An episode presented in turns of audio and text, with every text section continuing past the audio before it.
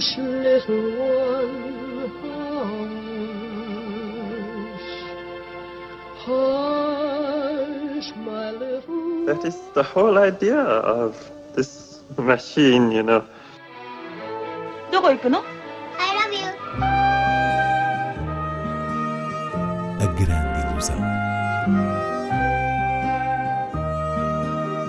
Aren't you drinking? I never drink. Why?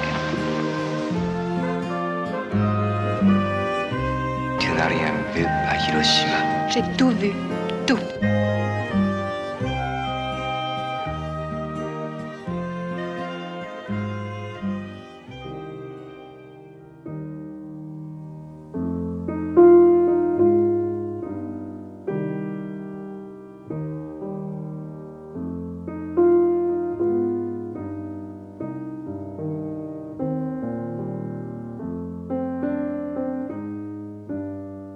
Estreia esta semana o ano da morte de Ricardo Reis, de João Botelho, a partir do romance homónimo de José Saramago, escrito em 1984.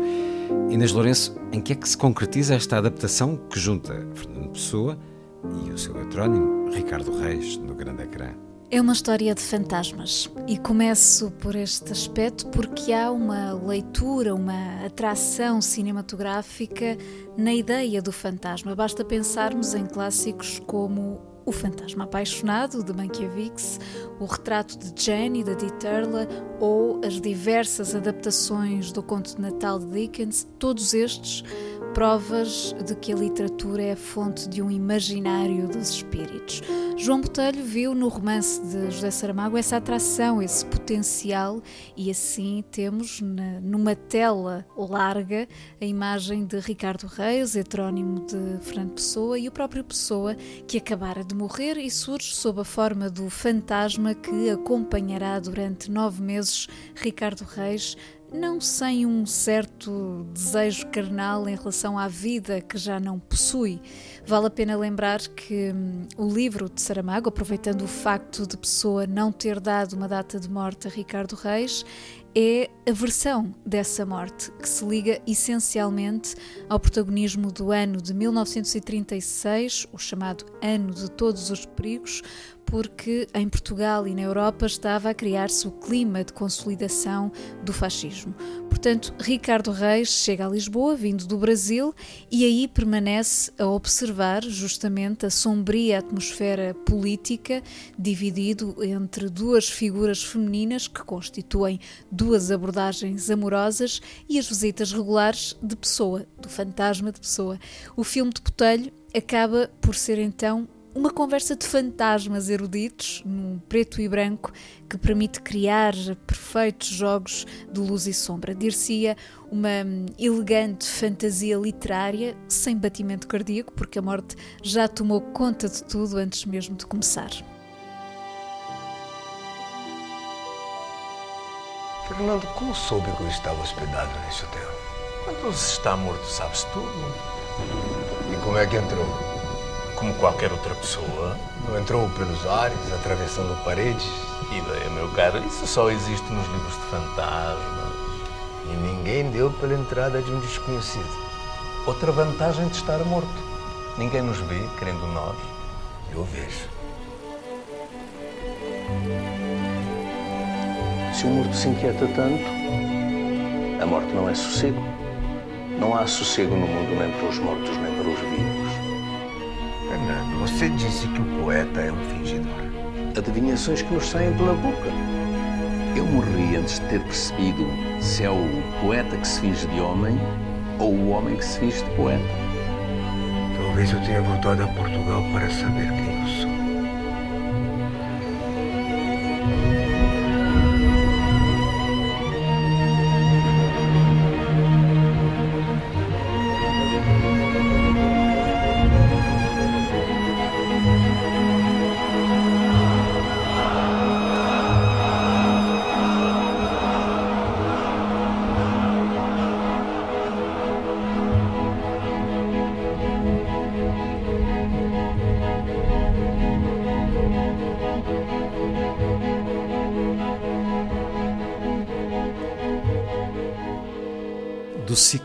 Akira Kurosawa, a decorrer no Cinema Medeia Nimas, em Lisboa, e no Teatro Campo Alegre, no Porto, destaque para a estreia de Viver, filme do mestre japonês, inédito comercialmente nas salas portuguesas. Viver é dos títulos de Kurosawa mais contrastantes daquela imagem de grandiosidade, batalhas, ação que geralmente se associa e bem ao seu cinema. Por isso será surpreendente e valioso descobri-lo neste ciclo.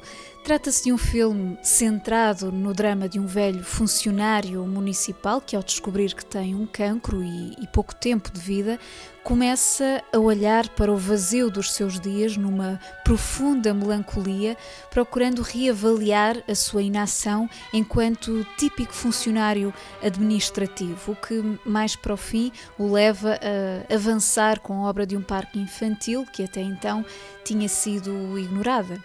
E o que é particularmente belo e comovente aqui é a maneira como Kurosawa introduz uma visão lírica sobre o protagonista a partir do próprio corpo deste, das suas entranhas, e isto com uma narração ao mesmo tempo muito direta e intimista, ou seja, viver é altamente recomendável.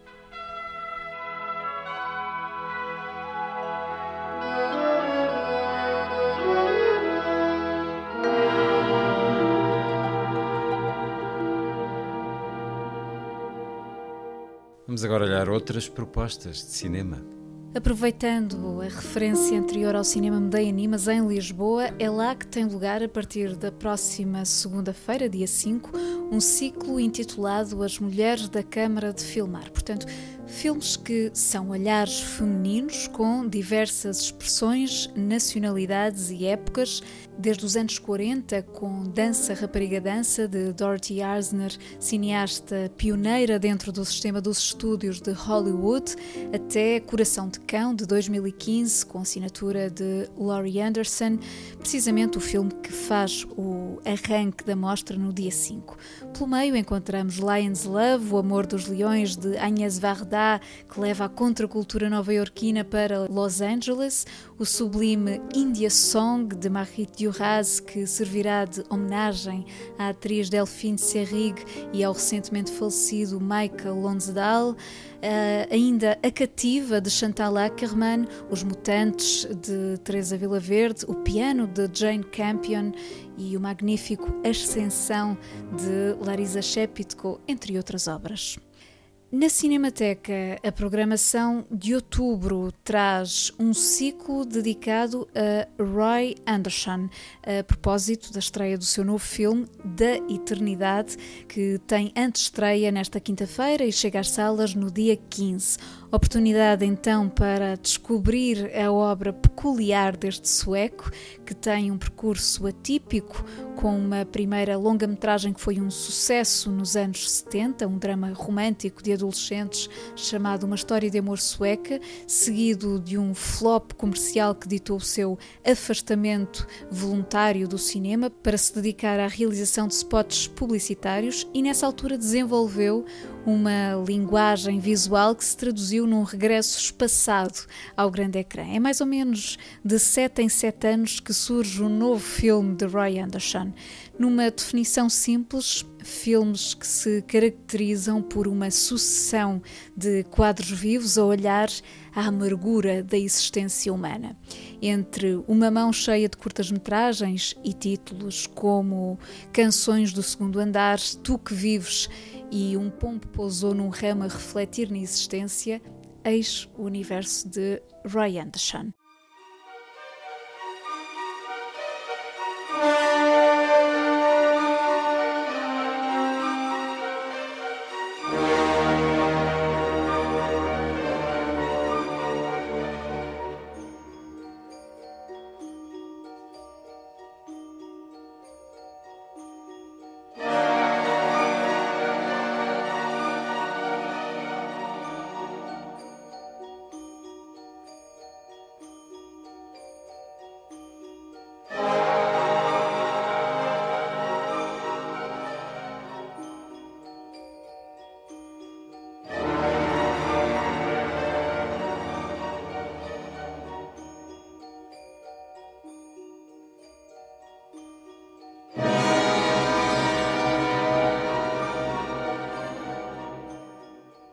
Ainda na Cinemateca, o tema dos duplos e gêmeos está na origem de um pequeno ciclo que explora as duplas personalidades, histórias de irmãos gêmeos e outras variantes narrativas com clássicos como Vertigo de Hitchcock, O Grande Ditador de Chaplin, mas igualmente filmes menos vistos como A Sombra da Outra, do mexicano Roberto Gavaldón, com Dolores del Rio a interpretar o contraste humano de duas irmãs gêmeas.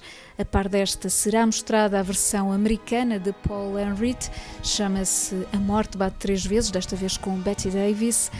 Destaques também para Le Grand Jeu de Jacques Feyder e O Espelho da Alma, um noir de Robert Siodmak com Olivia de Havilland na pele de duas gêmeas suspeitas de um homicídio uma dezena de títulos à volta de um tópico fascinante. Finalmente, em Évora, no Auditório Soror Mariana, está a decorrer uma homenagem a Eric Romer no ano do centenário do seu nascimento um programa com o título La vie c'était l'écran, que reúne filmes sobre os quais Romer escreveu enquanto crítico no âmbito do Cineclube do Quartier Latin e, sobretudo, nos Cahiers do Cinema, filmes que também inspiraram a sua obra como realizador. É um ângulo de celebração pouco óbvio e muito interessante que traz ao grande ecrã já nesta quinta-feira Picnic de Joshua Logan, com o par Kim Novak e William Holden, segue-se Olho por Olho, de André Kayat, um americano tranquilo, de Mankiewicz, Sombras de um Adultério, de Alexandre Astruk, e o derradeiro filme do programa é mesmo um dos últimos filmes do próprio Romer, a inglesa Yuduk. Sessões todas as quintas-feiras até 29 de outubro no Auditório Soror Mariana. Despedimos-nos hoje ao som da balada que faz dançar Novak e Holden em piquenique.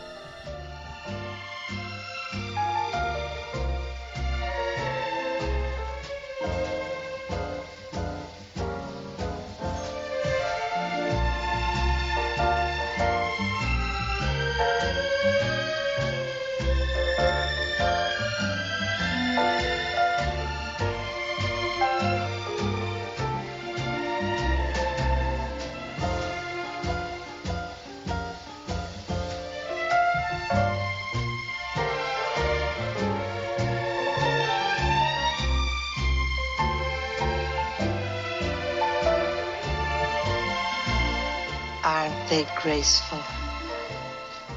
You used to dance like that, Flo.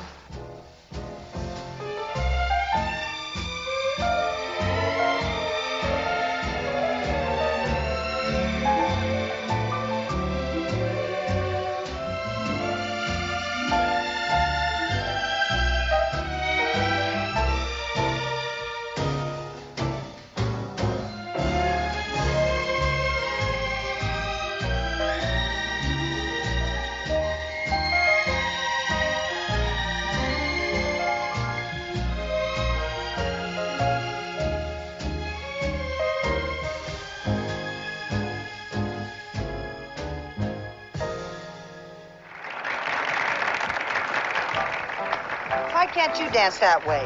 Hush, little one, hush. Hush, my little That is the whole idea of this machine, you know. どこ行くの I love you. A grande ilusão. Aren't you drinking? I never drink. Why?